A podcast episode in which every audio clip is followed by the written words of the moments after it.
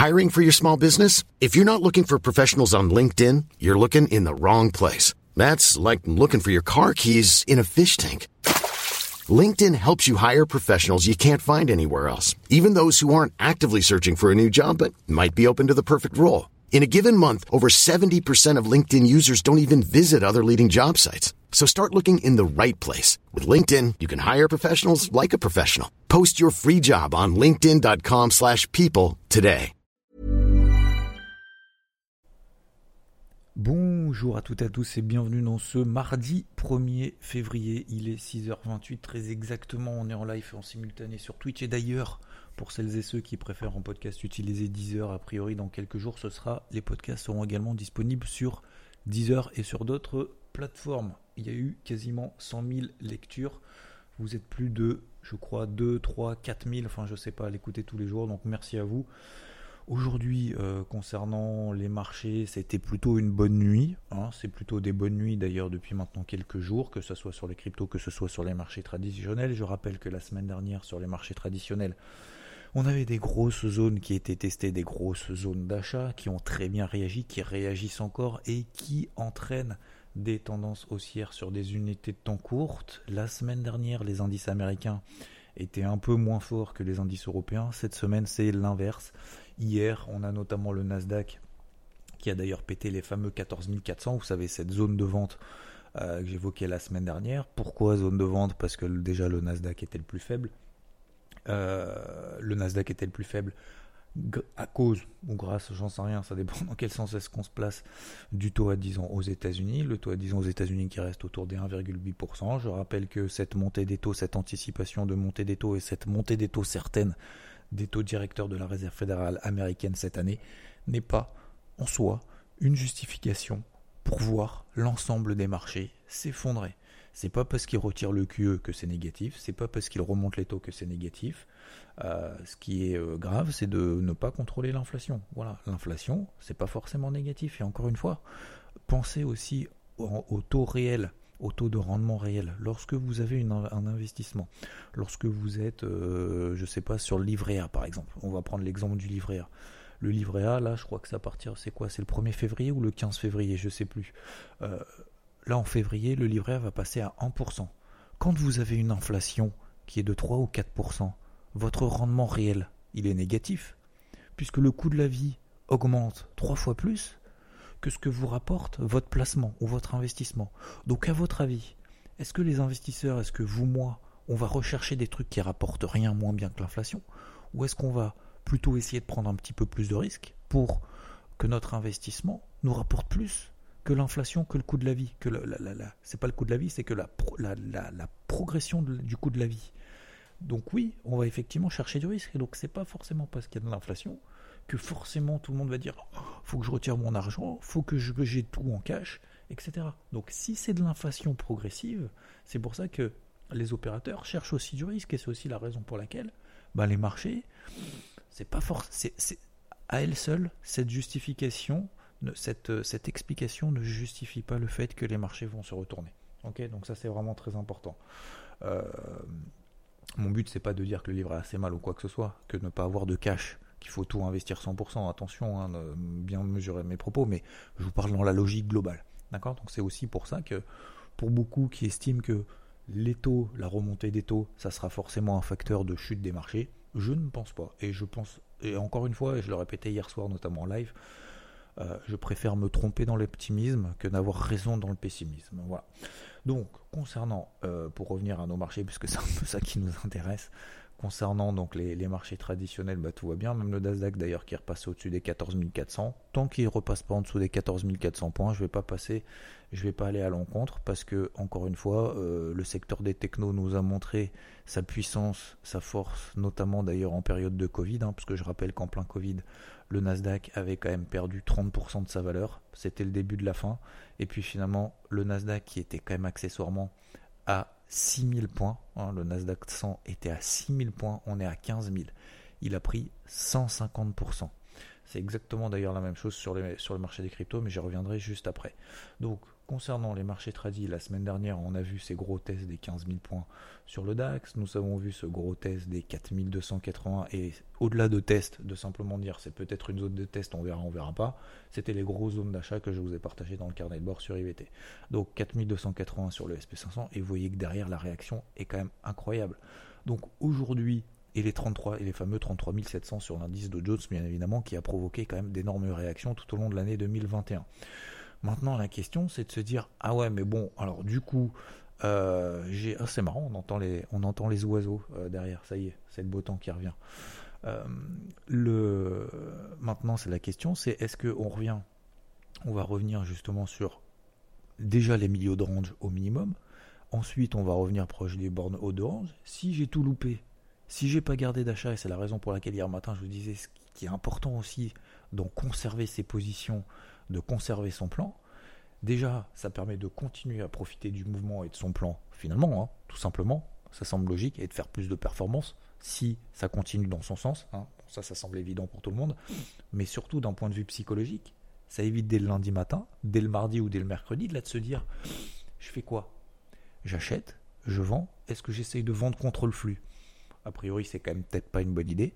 Est-ce que j'essaye d'acheter maintenant et j'ai l'impression que c'est trop tard parce qu'on va arriver sur des zones de résistance horaire? Alors il y a des résistances ici, ici, ici, il y en a un petit peu partout. Euh, du coup, de se dire, est-ce que je vends, est-ce que j'achète? Je sais pas, j'ai une chance sur deux. Et puis finalement, je prends un trade un petit peu au pif parce qu'en fait j'en ai marre de ne pas prendre de trade. J'ai une chance sur deux, j'achète ou je vends, hein, de toute façon. J'ai une chance sur deux de me tromper, j'ai une, une chance sur deux de réussir et on fait un petit peu n'importe quoi. Donc en fait, c'est toute la, toute la difficulté et, tout l'avantage de tenir une position sur un gros plan, sur une grosse zone d'intervention, que ça soit de tenir une position ou l'intégralité de la position. Hein. si on a des convictions fortes, entre guillemets, en train de se dire, bah oui, effectivement, moi, je suis euh, bullish. Tant qu'on tient ces niveaux, je paye, je paye, je paye, je paye. Et c'est d'ailleurs ce qu'il faut faire. Hein, preuve en est. Hein. La semaine dernière, on voyait tout, tout, tout rouge. Oh là là, c'est la fin du monde, machin, etc. Ça va forcément continuer à baisser. Bah, la preuve en est que non. Donc, si on, avait effectivement le match à refaire, euh, pour ceux, pour ceux qui n'ont pas payé, bah effectivement, ça semble maintenant quand même une évidence absolue. Là maintenant, la question, c'est de se dire, bah, si je ne l'ai pas fait justement dans le pire moment, au trou, comment faire? Alors, moi j'ai un peu des zones de vente un petit peu plus haut. Euh, moi, ce que je suggère toujours dans ces moments-là, c'est, vous vous souvenez, hein, casquette verte, casquette rouge, de prendre une casquette soit verte, soit une casquette rouge en fonction des différents éléments. Une casquette rouge, ce serait quoi? Ça serait de vendre des zones de résistance un peu plus hautes, parce que les zones de résistance sont plus hautes, notamment sur le Dow Jones, on est à 35 000. Euh, là, on est à 35 000 points à la louche, 35 hein, 100 entre les deux.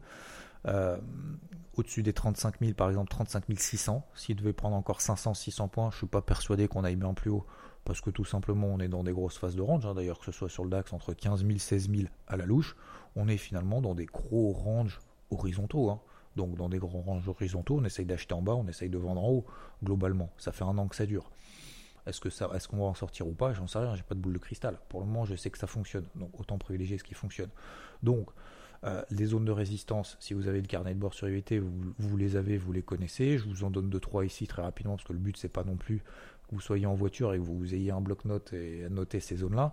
Mais grosso modo, vous prenez des moyennes mobiles 20 jours, 50 jours vous prenez des zones de résistance sur lesquelles l'indice a réagi une fois ou deux fois, voire éventuellement trois fois. Bien évidemment, plus il y a de réactions, plus ça fonctionne, tout comme en bas, d'ailleurs les 33007 par exemple sur le Dow Jones, hein. plus, plus ça réagit en bas, plus le marché s'en souvient, et donc plus le marché s'en souvient, plus ça veut dire que euh, y a de, de probabilités qu'il réagisse encore à nouveau. Donc là, le but maintenant, ça va être effectivement sur ces grosses zones de résistance d'attendre des signaux négatifs pour entrer dans ce sens-là, tout simplement. Donc ça nous donne à peu près 35 600 par exemple sur l'indice de Jones, sur l'indice SP500, on n'en est plus très loin finalement, autour de cette zone-là, des 4005, 4530, 4550. Pour le moment, on n'a pas de réaction négative. Voilà, ça c'est pour ceux qui veulent mettre la casquette rouge. La casquette verte, c'est très simple. C'est-à-dire qu'on va se placer sur des unités de temps horaires. Ok, on va prendre un point de repère par exemple une moyenne mobile 20 périodes en horaire. Et dès qu'on a justement la rupture de cette moyenne mobile 20 périodes en horaire, la moyenne mobile 20 heures, là, si vous voulez, vous tracez une moyenne MM20 en horaire, C'est en point de repère, vous pouvez prendre une MM7, une MM9, une MM12, une MM28,2, peu importe, on s'en fout. C'est un point de repère qui vous permet de vous dire, ok, je vais déterminer ce point de repère dynamique, MM20 horaire. Ensuite, je vais déterminer une zone support horaire. Et une fois que cette zone euh, support horaire sera rompue, eh ben à ce moment-là, je ne privilégierai, je ne privilégierai plus des achats à partir de ce moment-là, tout simplement. Tant qu'on est au-dessus de ces zones, et puis ensuite demain je vais la relever, après-demain je vais la relever, etc., etc. Je garde ma casquette verte et je continue à privilégier les achats sur des signaux, bien évidemment. Voilà globalement. La casquette rouge, je pense qu'il faut attendre encore un petit peu des signaux euh, un petit peu plus, euh, plus probants, mais surtout des zones un petit peu plus hautes, pour faire simple. Et deuxièmement, si on continue à privilégier les achats parce qu'on est plutôt caractère optimiste, comme j'essaye de le vous partager, que ce soit ici ou ailleurs, on, continue en fait à travailler dans le sens horaire. En daily, de toute façon, c'est trop tard. Maintenant, attendre des signaux daily, des confirmations, machin, etc., c'est trop tard. faut réduire d'une euh, d'un seuil, d'un socle, d'un escalier l'unité de temps. On se met en horaire, on se met en 4 heures, et tant que ça continue dans ce sens-là, tant que nos zones d'invalidation ne sont pas atteintes, eh ben on continue de privilégier. Et quand est-ce qu'on arrête? Bah Quand on se prend deux stops perdants. Moi j'ai toujours une règle. Dès que, euh, dès que je me prends deux stops perdants, c'est que je suis pas dans le timing, je suis pas dans le move, euh, je suis pas bien, j'ai pas les bons signaux, ou alors j'ai pas les bons points de repère, ou tout simplement je suis mauvais, je suis dans une période dans une mauvaise période, je suis mauvais en ce moment, donc si je suis mauvais en ce moment, et eh ben j'insiste pas, je vais travailler autre chose, sur, euh, soit sur un autre actif, soit tout simplement faire autre chose de ma vie, entre guillemets, mais je simplifie à l'extrême, mais c'est exactement ça, faut pas regretter de se dire, bon, voilà, là je le sens pas, je pas payé en bas, j'ai pas eu confiance, là maintenant j'ai pas envie de payer, j'ai pas envie de vendre, machin, etc. Bon, bah, on attend encore un petit peu plus haut, éventuellement pour des signaux vendeurs, mais je pense que là le euh, notre objectif, notre, euh, c'est pas notre, euh, notre guerre d'essayer d'attraper le point haut de ce mouvement-là. Pour le moment, il n'y a pas de signaux baissiers. Ok, donc voilà. Pour le moment, je reste optimiste. Globalement, tout se passe bien. Et j'ai oublié de rappeler d'un point de vue macroéconomique qu'aujourd'hui, on a l'ISM manufacturier aux États-Unis à 16h. Ça, c'est très important. deuxième chose, on a également pas mal de publications d'entreprises aujourd'hui. Donc, avant, la, avant l'ouverture des marchés, on a ExxonMobil, UPS, etc., etc. Et après la clôture, on a surtout les plus grosses publications américaines. Donc après clôture du marché américain ce soir, Electronic Arts, MicroStrategy, hein, vous savez que c'est la deuxième société qui investit le plus dans les cryptos euh, au monde.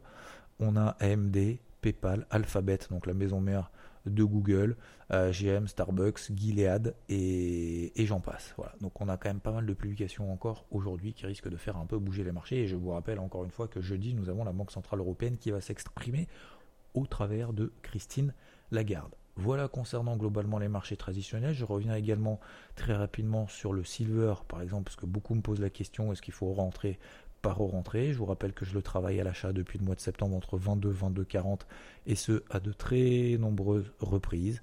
On revient dans la zone 22 22 40. Est-ce qu'il faut le payer? On peut effectivement commencer à le travailler à l'achat sur des unités de temps courtes parce que en 4 heures, on a des premières réactions qui sont quand même intéressantes. Est-ce qu'il faut revenir à l'achat notamment en swing là maintenant tout de suite si on n'est pas très actif? Je ne pense pas, dans la mesure où je dis à la Banque Centrale Européenne, impact sur l'euro, donc impact sur le dollar, impact sur le dollar égale impact sur l'argent et le silver. Je pense qu'il faut attendre un petit peu. Réaction positive, oui, c'est pour les plus actifs. Réaction maintenant, est-ce qu'il faut euh, rentrer massivement là maintenant tout de suite? L'ayant travaillé une fois, deux fois, d'avoir tout renforcé pendant toute la hausse, d'être sorti là-haut et de rentrer maintenant, sincèrement, je ne suis pas pressé. L'or, on est toujours dans une grosse phase de range entre 1830 et 1760, où on est pile poil en milieu. J'attends un petit peu plus bas, notamment pour payer, parce que j'estime que là, pour le moment, le timing n'est pas intéressant. Ça vaut pas non plus trop le coup de s'exposer partout, sur l'argent, sur l'or, etc. Et je souhaite bien évidemment à toutes les bienvenues, à toutes les nouvelles et les nouveaux qui viennent de nous rejoindre ici en live. Vous les voyez pas forcément dans le podcast. Mais après, si vous avez éventuellement des questions, j'y répondrai en fin de podcast qui va durer encore 2-3 minutes.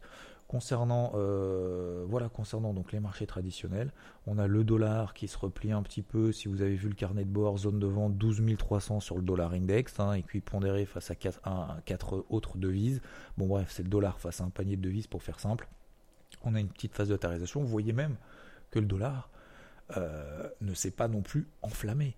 Il est monté logiquement suite aux propos de M. Powell la semaine dernière qui va probablement remonter les taux euh, au mois de mars. Mais euh, vous voyez qu'il n'est pas en train non plus de s'enflammer plus que ça. Donc, preuve en est qu'encore une fois, c'est pas forcément une mauvaise nouvelle hein, que d'augmenter les taux. Hein. Et le marché réagit plutôt pas mal. Hein. Donc, donc voilà, restons optimistes. Encore une fois, je préfère me tromper dans l'optimisme que d'avoir raison dans le pessimisme. Voilà concernant les marchés traditionnels. Donc, je résume très rapidement. Euh, toutes les tendances suivent leur cours, les gros niveaux ont tenu. On a la casquette vendeur, on attend un petit peu plus haut pour le moment. J'attends en tout cas un petit peu plus haut pour vendre parce que pour le moment, j'ai aucune indication que le flux qui s'est mis en place là depuis euh, hier est, naze. Voilà, peut-être que j'ai tort, peut-être que c'est maintenant le point haut, mais j'ai pas envie d'aller en l'encontre. Et deuxième chose, si on privilégie tout simplement les tendances de fond, si on privilégie les réactions sur ces gros zones et si on privilégie la tendance horaire, eh ben on continue à travailler tant qu'en horaire, il n'y a pas d'invalidation et tant qu'on ne prend pas de stop de protection perdant. Voilà, messieurs, dames. Concernant, euh, concernant les cryptos, eh ben, tout va bien. Je reste toujours optimiste. Hein, je le rappelle, je ne vais pas dire que je persiste estime, mais je persiste déjà. J'ai déjà signé depuis un moment, mais je persiste effectivement.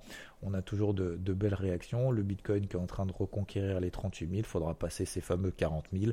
Le précédent support que tout le monde sait, la MM20 Daily que tout le monde connaît. C'est exactement la même chose sur l'Ethereum avec la MM20 Daily sur les 2800 dollars. On a également cette belle zone de résistance ici sur les 2900 dollars. Euh, pour le moment, ça tient. C'est très bien les mèches qu'on a faites. C'est très bien la phase de tarisation. C'est très bien le manque de volatilité. Et comme je l'ai expliqué, c'est pas parce qu'il y a une il n'y a pas de poussée énorme de volume là maintenant tout de suite que euh, tant qu'il n'y a pas de, de, c'est pas parce qu'il n'y a pas une, une, montée extrême de volume, d'achat, d'effet de levier, machin, etc., que c'est forcément négatif. Au contraire, et encore une fois, moi je préfère que que, ce soit moins volatile, ça montre que le marché a une certaine maturité. Il y aura toujours des pics de volatilité. En début d'année, j'ai dit, j'ai annoncé en 2022, il y aura moins de volatilité dans la durée. Hein, je dis bien dans la durée. La preuve en est, là, ça fait deux semaines, ben, il n'y a quand même pas trop de volatilité. Hein. Si on oublie les variations des plus 7, moins 7, etc., en daily, il n'y a pas non plus des gros mouvements. Donc, qu'est-ce que ça veut dire? Ça veut dire que le marché peut-être aussi, on peut voilà, de souffler, de respirer, de grandir aussi. Certaines cryptos, je regarde par exemple ici, si vous êtes en live sur Twitch, vous voyez sur, euh, FTM par exemple, bah, finalement il ne se passe pas grand chose depuis un moment. Euh, les fortes dernièrement du moment, bah, finalement sur Atom, il ne se passe pas grand chose non plus. L'élastique, celle sur, sur lequel en fait ça s'est ultra tenu et vous l'avez vu dimanche dans le débrief hebdo, par exemple Solana qui a perdu 70% de sa valeur est l'une de celles qui rebondit en priorité. Pourquoi? Parce que ce sont celles où l'élastique s'est tendu le plus et donc c'est en train de se détendre le plus possible. On a effectivement pour certains qui posent la question UOS, euh, KDA, on est exactement dans la même situation sur l'ensemble des cryptos. Euh, c'est pas parce que j'ai pas, je parle pas du, UOS tous les jours que je suis pas positionné à l'achat. Encore une fois, j'ai pas forcément besoin d'en parler tous les jours ou quoi que ce soit. Et encore une fois, je suis pas là non plus pour faire de la publicité, pour inciter à en avoir ou pas. J'ai déjà donné mon avis depuis un moment concernant le projet, le projet, pardon, concernant le projet, concernant mes positions, etc. Mes points de renfort. Donc là, le but, c'est euh, euh, bah, de, de, tout simplement de continuer à travailler à l'achat si on est très actif. Sinon, c'est d'être patient. De toute façon, de manière générale, encore une fois, je l'ai répété hier, euh, dimanche, soit on est vraiment sur des optiques, des optiques long terme, et là en daily, les tendances sont baissières partout, objectivement, les tendances daily sont baissières.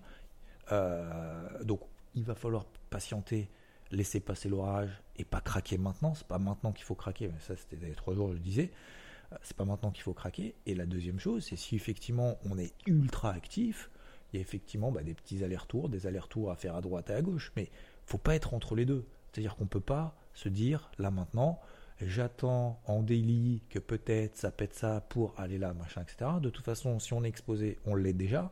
Si on attend le gros crash que personne n'en veuille, c'est-à-dire que le Bitcoin a, il y a 27 000, que toutes les cryptos perdent 90% de la valeur, sincèrement, moi j'ai pas envie de me replacer, j'ai pas envie de me replacer et de charger la mule si on perd 90% sur l'ensemble des trucs. C'est pour ça que je disais déjà il y a deux semaines, tout se joue maintenant. Maintenant, il faut que le marché nous montre cette capacité à ne pas retrouver les plus bas qu'on a fait cet été. Euh, on prend l'exemple toujours du Bitcoin, mais même si je pense pas que ce soit forcément le bon exemple, mais peu importe, prenons le Bitcoin, euh, cette grosse zone, et on l'a vu hier soir, cette grosse zone des 30 000 dollars, si, euh, si on la retape pas, si on n'y retourne pas, ça veut dire que les acheteurs reviennent plus tôt que précédemment que les précédents plus bas sur le marché. Et ça, c'est plutôt positif, parce que ça veut dire qu'en fait, euh, attendre 26 000, 25 000 et que ce soit vraiment la fin du monde à ce moment-là, je suis pas sûr que ce soit euh, vraiment le, marché ait envie de, remonter derrière dans la foulée. Là, on entrerait effectivement en bear market. Là, effectivement, toutes les grosses phases de latérisation qu'on a connues tout au long de l'année 2021, parce qu'encore une fois, le Bitcoin en 2021, on est dans un gros range. Là, on est haussier euh, depuis 2000, enfin depuis, toujours, mais peu importe, on va dire à la louche, depuis 2020. Voilà, on était en phase neutre entre 2000, 2018 euh, et 2020, d'accord? Pendant deux ans, il ne s'est rien passé, et puis derrière, on a eu un gros pump, ok? Cette grosse phase haussière qu'on a connue 2020-2021, jusqu'à début 2021. Mais depuis, on est en phase neutre.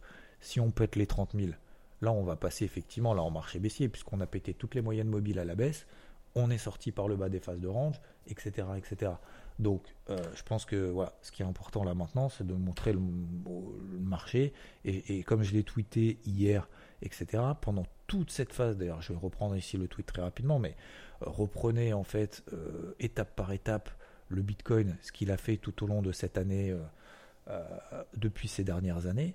Combien de fois est-ce que le Bitcoin a perdu 50, 40, 70, 85% de sa valeur euh, pour derrière finalement prendre des 1300, des 12 000, des 1300, 1800%. Donc là, effectivement, depuis les plus hauts, on perd 45%, mais en même temps, il l'a fait des dizaines de fois.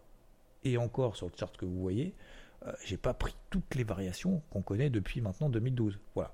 Donc, ce que je veux dire par là, c'est que je pense que faut pas non plus l'objectif, et comme je le disais tout à l'heure, le but, c'est pas de s'enrichir rapidement. Il y a très peu qui veulent s'enrichir lentement, comme le dit Warren Buffett. C'est la raison pour laquelle personne ne le suit, parce qu'en fait, c'est trop long, c'est trop lent, c'est trop chiant. Et je pense que sur le marché des cryptos, il y en a encore beaucoup qui ne sont pas prêts à l'accepter. Donc voilà, pour le moment, c'est positif. Il y a des belles choses, il y a des belles configurations à droite et à gauche. Euh, il y a Rose, par exemple, qui tient une belle zone et qui pourrait effectivement relancer.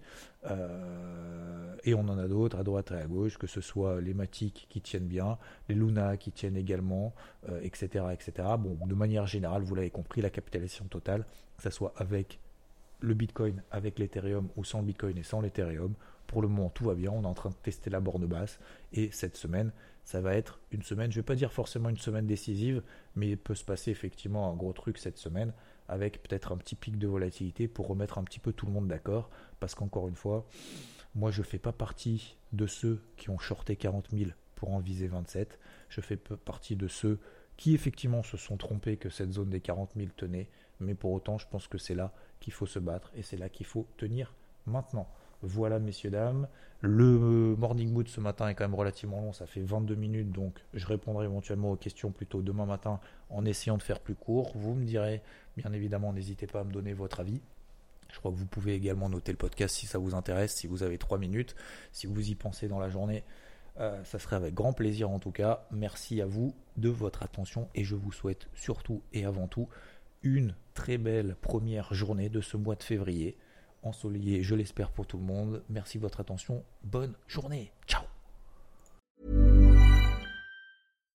When you make decisions for your company, you look for the no-brainers. And if you have a lot of mailing to do, stamps.com is the ultimate no-brainer. It streamlines your processes to make your business more efficient, which makes you less busy. Mail checks, invoices, legal documents, and everything you need to keep your business running with stamps.com.